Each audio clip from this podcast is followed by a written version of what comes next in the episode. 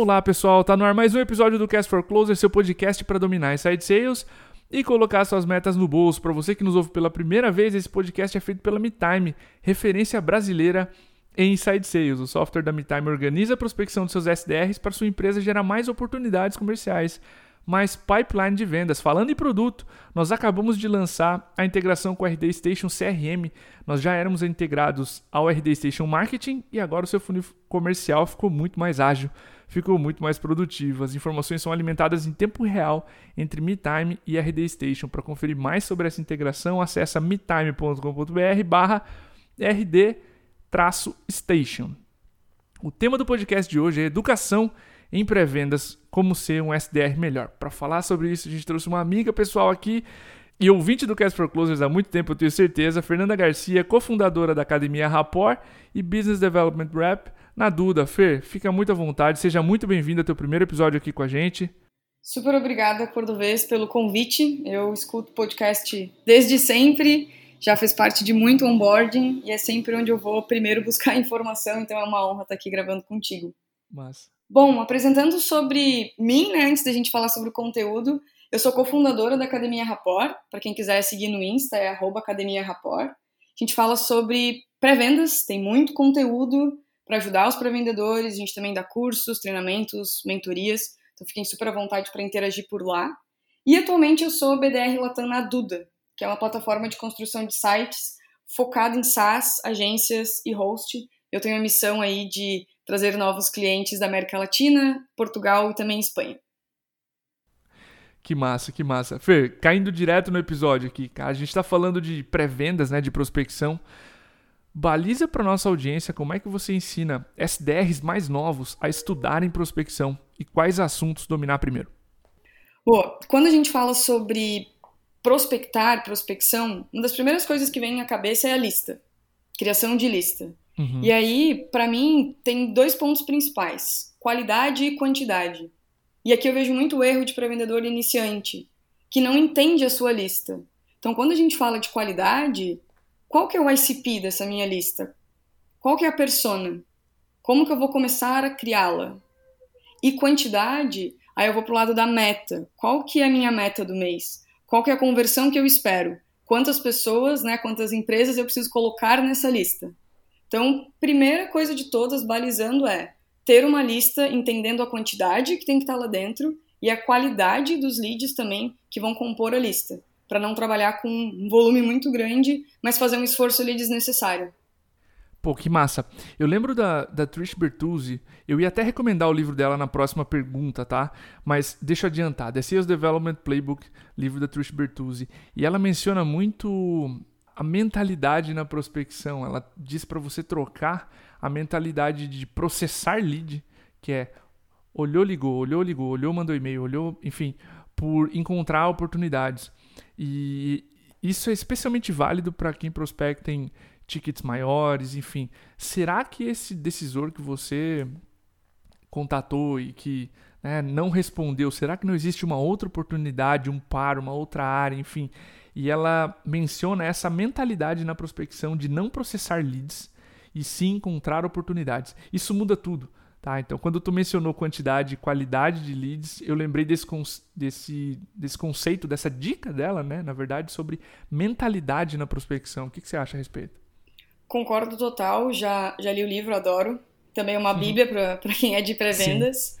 E é essa, essa linha mesmo. Quando a gente fala de contatos em pré-vendas, eu tenho muito cuidado em trabalhar com o volume, porque o volume de contatos qualificados deixa o pré-vendedor com mais vontade de ligar, com mais vontade de aprender, ele sente Legal. que ele não está incomodando, que é um erro muito grande de pré-vendas, né? Ah, tô com medo de ligar porque eu vou incomodar alguém. Não, se tu tá numa lista que tu sabe que ali dentro tem é, empresas com fit e tu vai abordar a persona que de fato vê valor na tua solução, tu tem vontade de falar com ela, mas tu não tá seguro da tua lista, e aí tu vai começar a processar muitos leads, ligar para muita gente, mandar muito e-mail, receber muito não, isso desmotiva. Então essa parte de qualidade, ela é extremamente importante quando a gente fala de prospecção.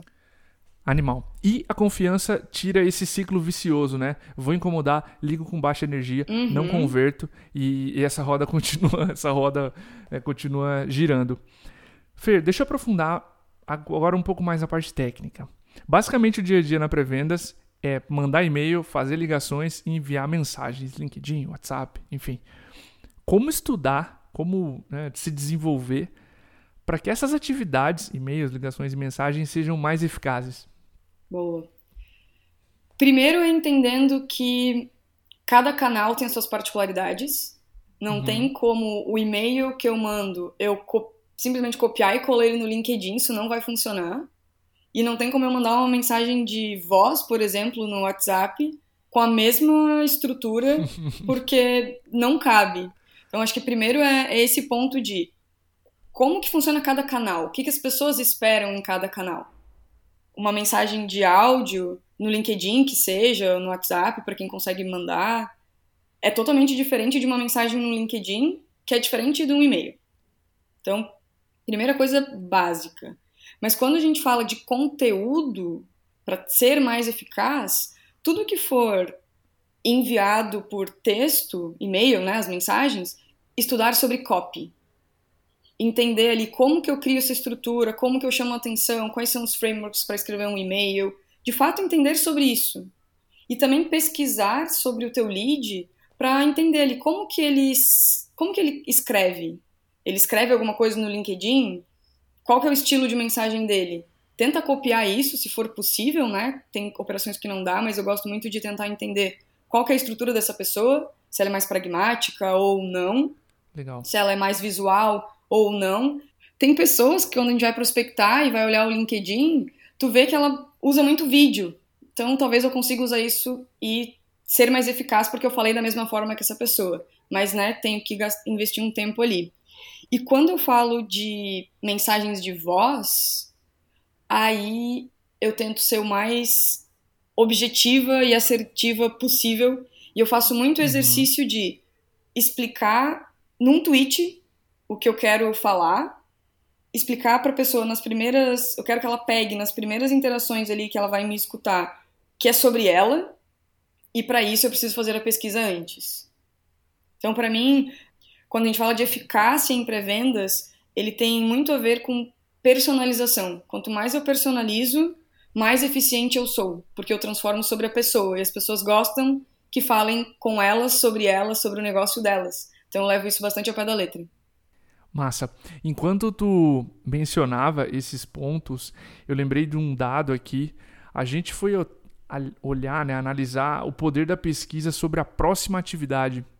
Porque muita gente, pô, mas será que eu coloco mais de uma pesquisa? Não. A média das cadências brasileiras tem uma pesquisa. Só uhum. que ela, no começo, aumenta as chances da próxima atividade, seja um e-mail, ser respondido, aberto, clicado, ou uma ligação ser significativa, ou seja, ter um avanço no processo comercial em mais de 50%. Isso significa que quanto mais tempo você investe, claro, teu ticket médio vai dizer se você gasta um dia pesquisando sobre aquela empresa ou 10 minutos, 5 minutos, né? Claro. Mas quanto mais energia tu coloca em personalizar a mensagem, entender sobre aquela empresa, mais as chances de fazer aquele e-mail, aquela interação dar certo. E gostei muito desse, da tua mentalidade que tu colocou de entender como o canal funciona, né? Como é diferente mandar. É, seria esquizofrênico a gente pensar que um hum. roteiro de e-mail, um, um, e-mail vira um roteiro de ligação, né? E pronto. Sim. Então, muito massa esse ponto. E, Cordô, tem, tem ligações que a gente recebe que tu vê claramente que a pessoa tá fazendo um script Sim. ali do outro lado, né? E é até Sim, uma coisa que eu acabei não, não falando, mas que, nossa, vale total reforçar, é que quando eu ligo para alguém, 50% é o meu tom de voz, né? Perfeito. E 50% é o conteúdo. Às vezes até o tom de voz é mais importante que o conteúdo, ele é levado até de uma forma diferente. Então, tenta gravar um áudio para ti antes. Vê se o teu tom de voz está adequado, se o teu ritmo está adequado, se o teu volume, a escolha das palavras. Às vezes tu viu que um lead, é, um potencial lead, escreve, usa muito um termo traz isso na prospecção para ele. E hoje a gente tem esses mecanismos, né? Cria um grupo Pô. contigo no WhatsApp, grava para ti e vê como é que ficou. E aí replica. Então essa, essa, esse cuidado com a tua voz, com a tua energia, faz total diferença para também ser mais eficaz a prospecção por voz. Muito bom. Fer, tu mencionou em voz né, e energia, entrando em competências que não são necessariamente associadas à prospecção à primeira vista, mas são muito importantes. Deixa eu dar exemplo: resiliência, inteligência emocional, produtividade, enfim. Uhum. Como é que a gente estuda e domina esse, esse tipo de competência que não necessariamente é ligada à prospecção? Eu gosto de trazer tudo pro, pro pessoal, pro dia a dia. Uhum. É a forma mais fácil de treinar. Porque se eu deixar para treinar só dentro da estrutura da empresa, nas 8 horas, nos momentos de roleplay, nas calls, eu vou treinar muito menos, né? Então aqui, quando a gente vai falar sobre resiliência, inteligência emocional, produtividade, alguns pontos que tu citou, é fazer o exercício de parar um tempo e, ten, e entender como que eu trago isso para o meu dia a dia. Como que eu pratico o máximo possível. Resiliência eu acho bem difícil a gente conseguir treinar tanto quanto no nosso dia a dia de pré-vendas, né? Sim. Porque ali é o tempo inteiro tomando não ou prospectando e não sendo respondido. É muito mais claro a resiliência ali, tanto que os vendedores são muito conhecidos por isso, por ter uma resiliência às vezes até acima da média. Mas inteligência emocional é algo que a gente vê no nosso dia a dia, como a gente reage às coisas que acontecem com a gente. E quando eu treino isso no meu dia a dia, quando eu recebo alguma resposta que eu não esperava do lead, eu já estou treinada fora do ambiente de call. Produtividade Perfeito. é a mesma coisa. Eu tenho atividades a serem cumpridas, né, para buscar minha meta, alcançar meu resultado. Mas e fora das oito horas? Como eu também deixo meu dia mais produtivo? É definindo metas para terminar um livro, por, por exemplo?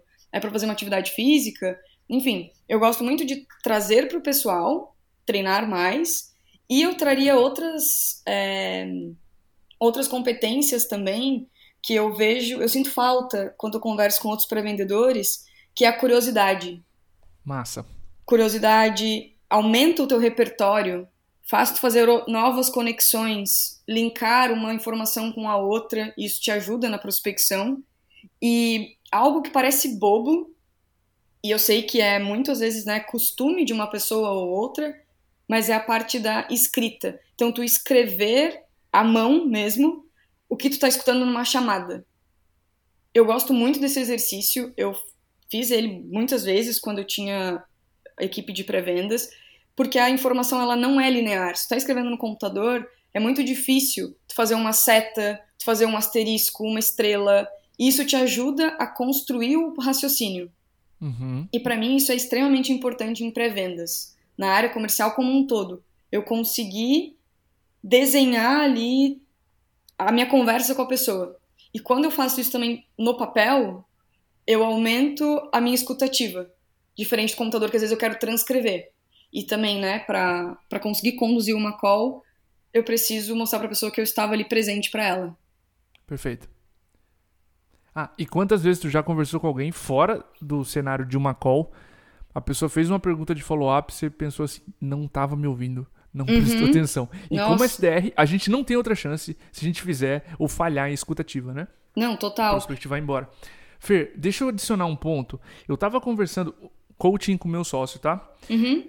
E, e ele trouxe uma lista, assim, Corvez, isso aqui eu acredito ser importante para CMOs. Uma lista de cinco características, onde eu estava em cada uma delas e onde, onde que oportunidades eu tinha de melhoria em algumas.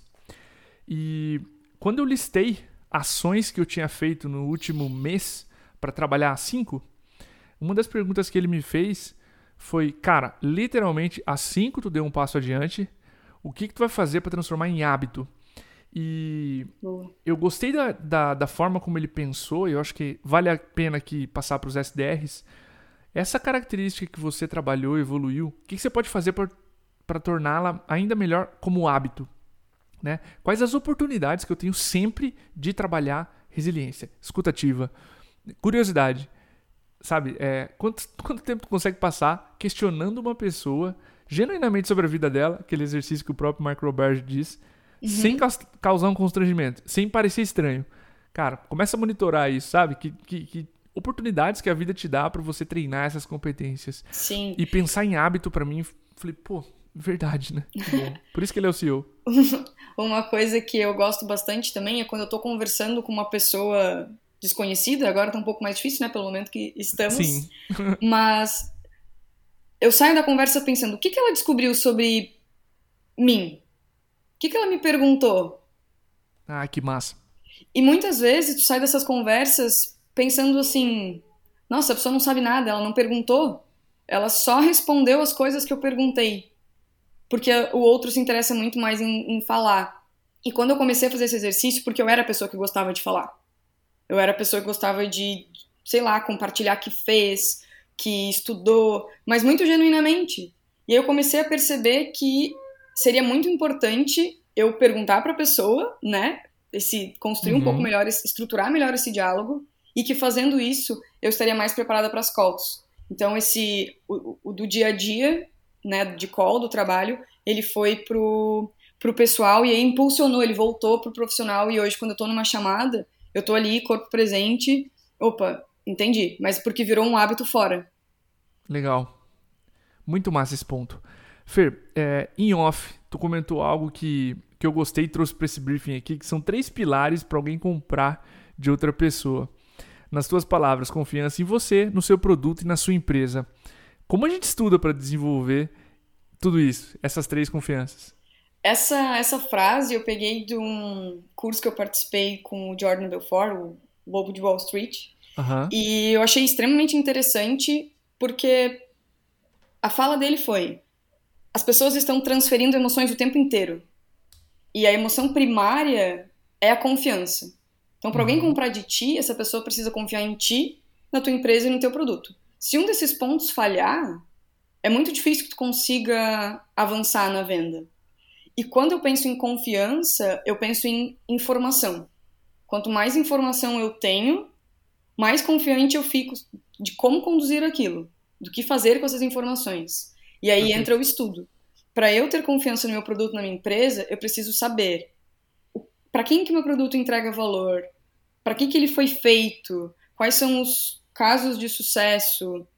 De fato, conhecer sobre o meu produto conhecer sobre a minha empresa. Quem que é a minha empresa? Quem são os donos da minha empresa? Como que eles fizeram tudo isso aqui para resolver o quê? Então, às vezes até voltar lá atrás mesmo e entender. E confiança em ti é como tu fala, como tu te porta numa chamada, qual que é a mensagem que tu passa pro lead do outro lado. Então aqui também tem muito autoconhecimento para te saber que tu não tá incomodando e tu tá uhum. ajudando. E isso só por tu já imaginar dessa forma, a maneira como tu te porta numa call, a outra pessoa do outro lado sente, opa, essa pessoa tem algo importante a me dizer, porque a linguagem dela demonstra isso. E aí a gente Perfeito. entra com, com produto, é, empresa, solução, por aí vai. Massa. O princípio do Doberman.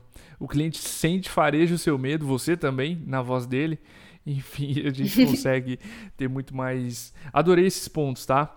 É, Fer, acho que pra gente encerrar, eu gosto de trazer um assunto olhando o SDR, que a gente tem uma visão comparando pré-vendas com telemarketing com uma conotação negativa, e uma segunda que eu gosto mais comparando com uma escola para ótimos uhum. vendedores, para ótimos sales reps, tratando pré-vendas como uma carreira, que, ao meu ver, é como ela deveria ser tratada.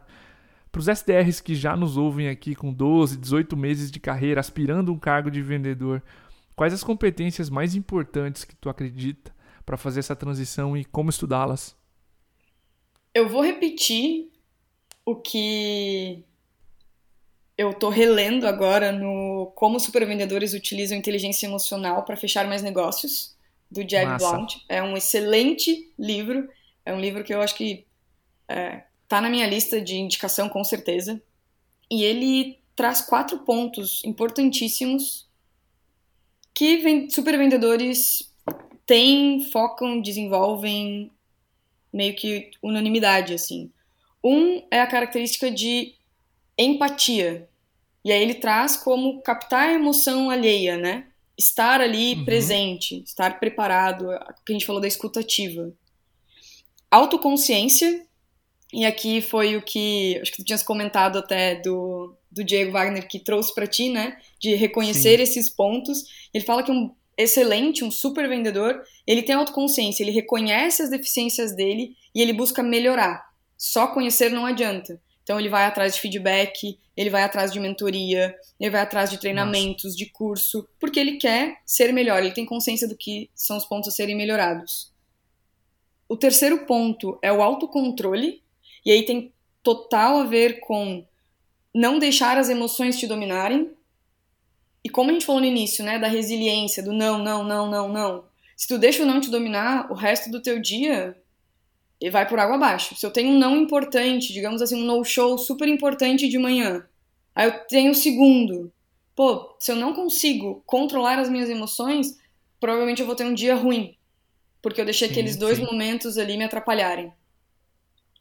E o quarto ponto, que é o esforço de vendas, que é o vendedor se colocar na posição de estar otimista que ele vai entregar a meta, porque ele tem os outros três pontos muito bem desenvolvidos. Ele sabe o que ele precisa melhorar, ele sabe que ele está escutando o cliente, ele tem, tem clareza, né, que as, o emocional e o racional eles andam ali paralelos, e ele quer, ele tem esse senso de necessidade, de realização, de eu quero entregar isso, isso me faz bem, eu estou ajudando a outra empresa, e quando tu pensa dessa forma, tu busca ser um vendedor, um pré-vendedor melhor, para entregar um trabalho melhor e isso vai girando. Então, para mim, esses quatro pontos, eles são são esses quatro pontos. Sensacional. Eu adoro Jeb. As, a, entrevista que a gente fez com ele sobre objeções foi um absurdo. Enquanto ele ia respondendo, eu ficava assim, cara, sério que ele tá dando entrevista pra gente aqui?